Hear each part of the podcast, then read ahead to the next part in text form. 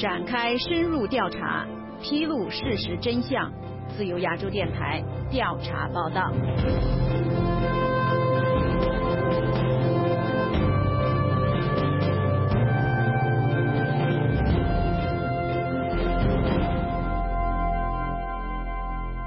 政府修工程截断道路，导致车祸发生，受害者家属上访多年未果。各位听众，大家好，欢迎收听今天的调查报道专题节目，我是白帆。在今天的节目中，我们针对贵州六盘水市二二六车祸发生的情况展开跟踪调查。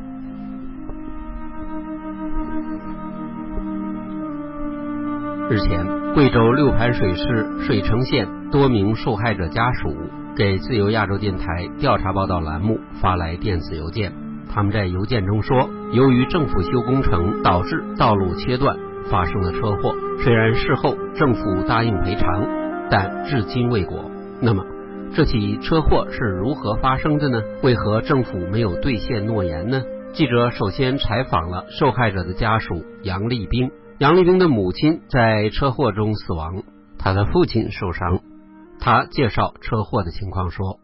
就是那个二零幺三，因为二零幺三年出的事嘛，就是当时那个政府在那边修水库，就把我们村民出境的路切断了，村民就去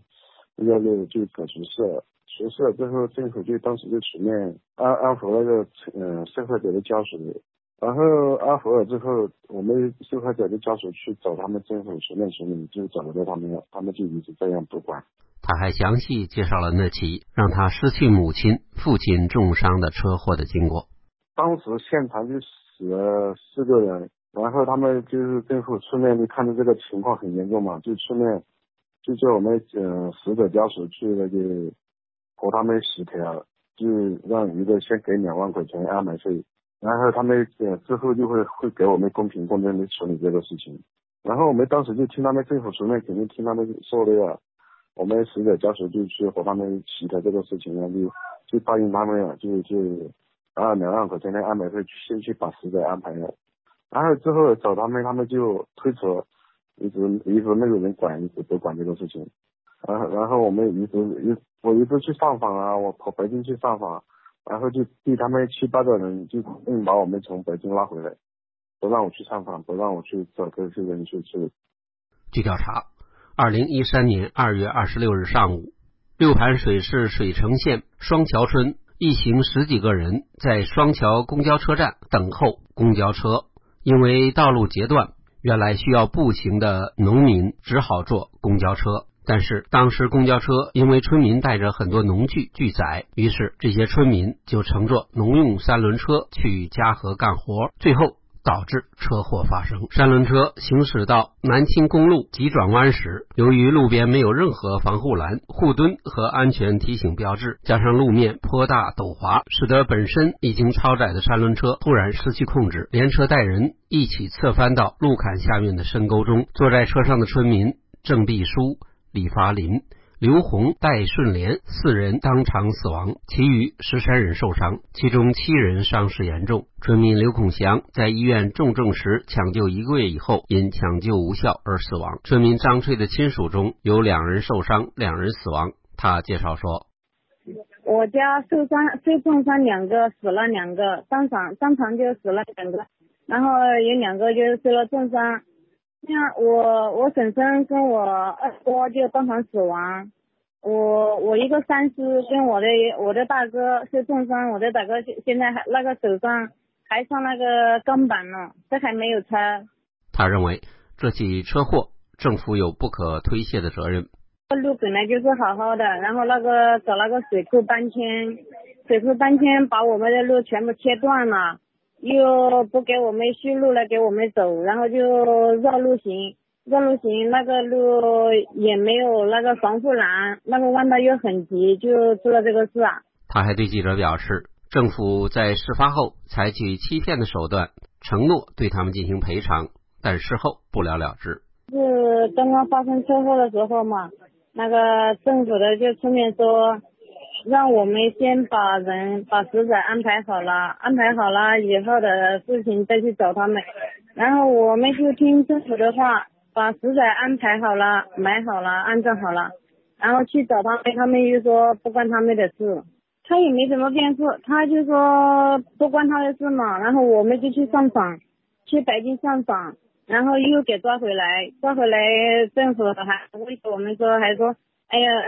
白到黑到水里面来，就这样，就是这一口话，还这样威胁我们。另外一名。母亲在车祸中死亡，父亲受伤的刘莹对记者介绍车祸的经过说：“车祸发生的重要原因是当时路边没有防护栏。”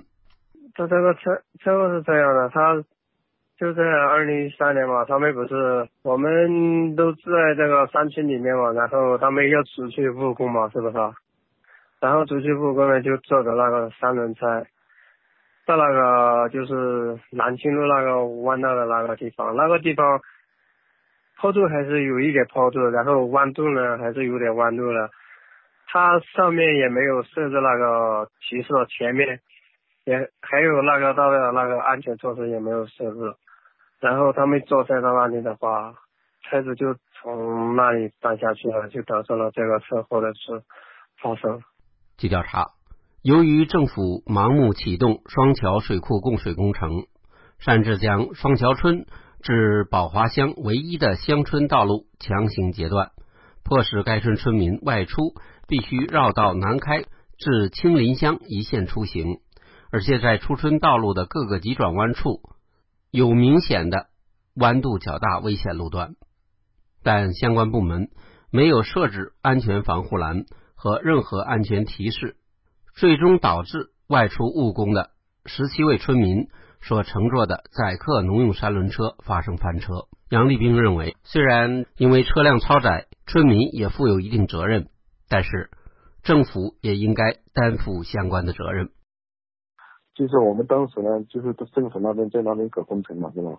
就把我们老百姓好多老百姓的那个直径的局一下子切断了，又不给我们修那个变道路。就让我们老百姓去绕路，出去要去要出去谋生嘛，是吧？要出去打工啊，然后出去打工没办法，呃，绕路的话产生很大的费用，老百姓又比比我们上面的老百姓们就就发生了这个事情，发生了这个事情，当时那个政府就出面了，然后当时我们这边地方的这些记者去的话，他们政府也不让拍照，不让这个不让他们曝光，最后呢就是那个新华网的新华网的。做了几句，就是说发生了交通事故，他们在进一步调查中，之后他们就没有跟踪报道了。为了核实这些村民所介绍的有关情况，记者打电话给当地的镇派出所，派出所的罗所长拒绝接受采访。啊，有什么事情我们当面谈好吗？电话里面听不清楚。呃，这个我现在对你情况不熟悉。有什么事情你通过，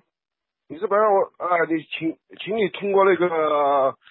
呃相关部门，也就是说我们的政工啊，政工政工呃政工政工处的这这些，经过这些来来问我们。你要你要你要有什么采访要要采访或什么什么要做什么，可以通过我们政工，呃政工经过我们政工按照程序走来来采访我们。呃电话里面我不知道你的身份，我不清楚你的情况。好，你虽然你自我介绍，但是我不知道你，呃，我不认识你。记者又打电话给该镇的政法委书记杨福，但是这位杨书记也拒绝接受采访。喂，你好。哎，你好，杨书记。呃，是这样，我叫白帆呢，呃，是广播电台的。那个二二六那个交通事故啊，有一部分村民还在上访，您了解这个情况吗？就是一部分村民说。呃，问题他还没有解决，他是要求当地政府给一部分赔偿，是吧？您了解这情况对吧？啊，这个情况我来之之前就发生了。那么这个事情究竟政府有没有责任呢？就是这个事故。啊，我跟你说，我现在我是开堵车的，开堵车的不方便接电话。我我就问一句话，就你说这村民的要求合不合理？我开我是开堵车的哈，好不好？要是你方便的话，那那你到时候你到现场来了解情况。车祸受难者家属刘莹对记者表示，他们对于车祸的责任也没有要求政府负全责，但是有关部门闻过是非，掩盖事情的真相，令他们感到十分不解。还有当时他们政府给我们处理的是，就是说嘛，每个死者然后两万元安葬费，呃，伤的话就一毛，就在医院里面政府给钱一毛，然后说的是死者的话，先一人给那个两万元安葬费，然后先把死者安葬掉，然后安葬完以后，他们政府会妥善的给我们处理，然后我们。那那个时候，每个每每个死者家里就把那个两万元的那个安葬费拿去嘛，拿去的话，就说把那个死死者安安葬掉，然后他们政府再处理，然后一直以后把两万元死者那个安葬费呢给了，然后一直后来的话，政府他就他都没有说什么，但是的话他说，呃，先安排死者，然后事后给我们妥善的处理。然后的话，事后事后的话，他们又没说给给我们什么处理，又没怎么样。然后我们就去问嘛，问的话，他们就是一一拖，然后就推推卸责任嘛，一直在推。他们又没给我们一个说法，又没说，呃，那个他们政府没有责任，然后给我们的那个只是一个那个。救助帮助的那个意思，他们也没怎么说，就一直在拖在拖。然后我们找他们的话，就说反正找了很久的，我们反正通过很多途径嘛，都走过。然后我们还去那个北京上访过，去那里的话，不知道怎么回事就被七八个人嘛，就把我们揪了拉了回来，拉了回来还被他们训了一顿。据调查，在事发后，新华社发了报道。说发生事故，农用三轮车核载四人，实载十八人，属于严重超载，肇事司机事后逃逸。村民认为，新华社的通稿对于发生这起交通事故背后的许多外部原因没有去做更多深入详细的报道。杨立兵介绍说，由于村民对政府事后处理善后的手法不满，多次上访，但是遭到当地政府的打压。他强烈呼吁当地政府能够体恤民情，对事故进行妥善的赔偿。然后，现现现现在现在政府这边也是，然后你看现在就是这个曝光了之后嘛，曝光了之后他们找过我谈过这个事情，找我谈完，他们就要我写什么申请啊，写什么情况？我说这么大的事情，你们政府既然出面协调这个事情，当然你们应该去村民家里面看一看是什么情况之下。现在我们你看是，呃，死了的就是就是这个家庭支柱嘛，全是嗯劳动力，然后就是母亲啊、父亲啊这些全部都就是这种情况。然后现在每一家的家庭情况都很复杂，都很不好。他们也不随便去管一管，也不也不去那个村民社会的人家属去去了解一下情况，就。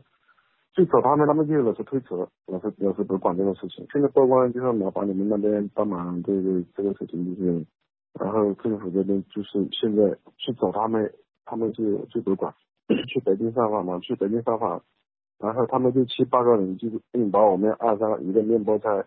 用一个面包车就把我们从北京送回派出所我们当地派出所。那时候我们当地当地那个政府副呃副镇长副镇长他还威胁我们说。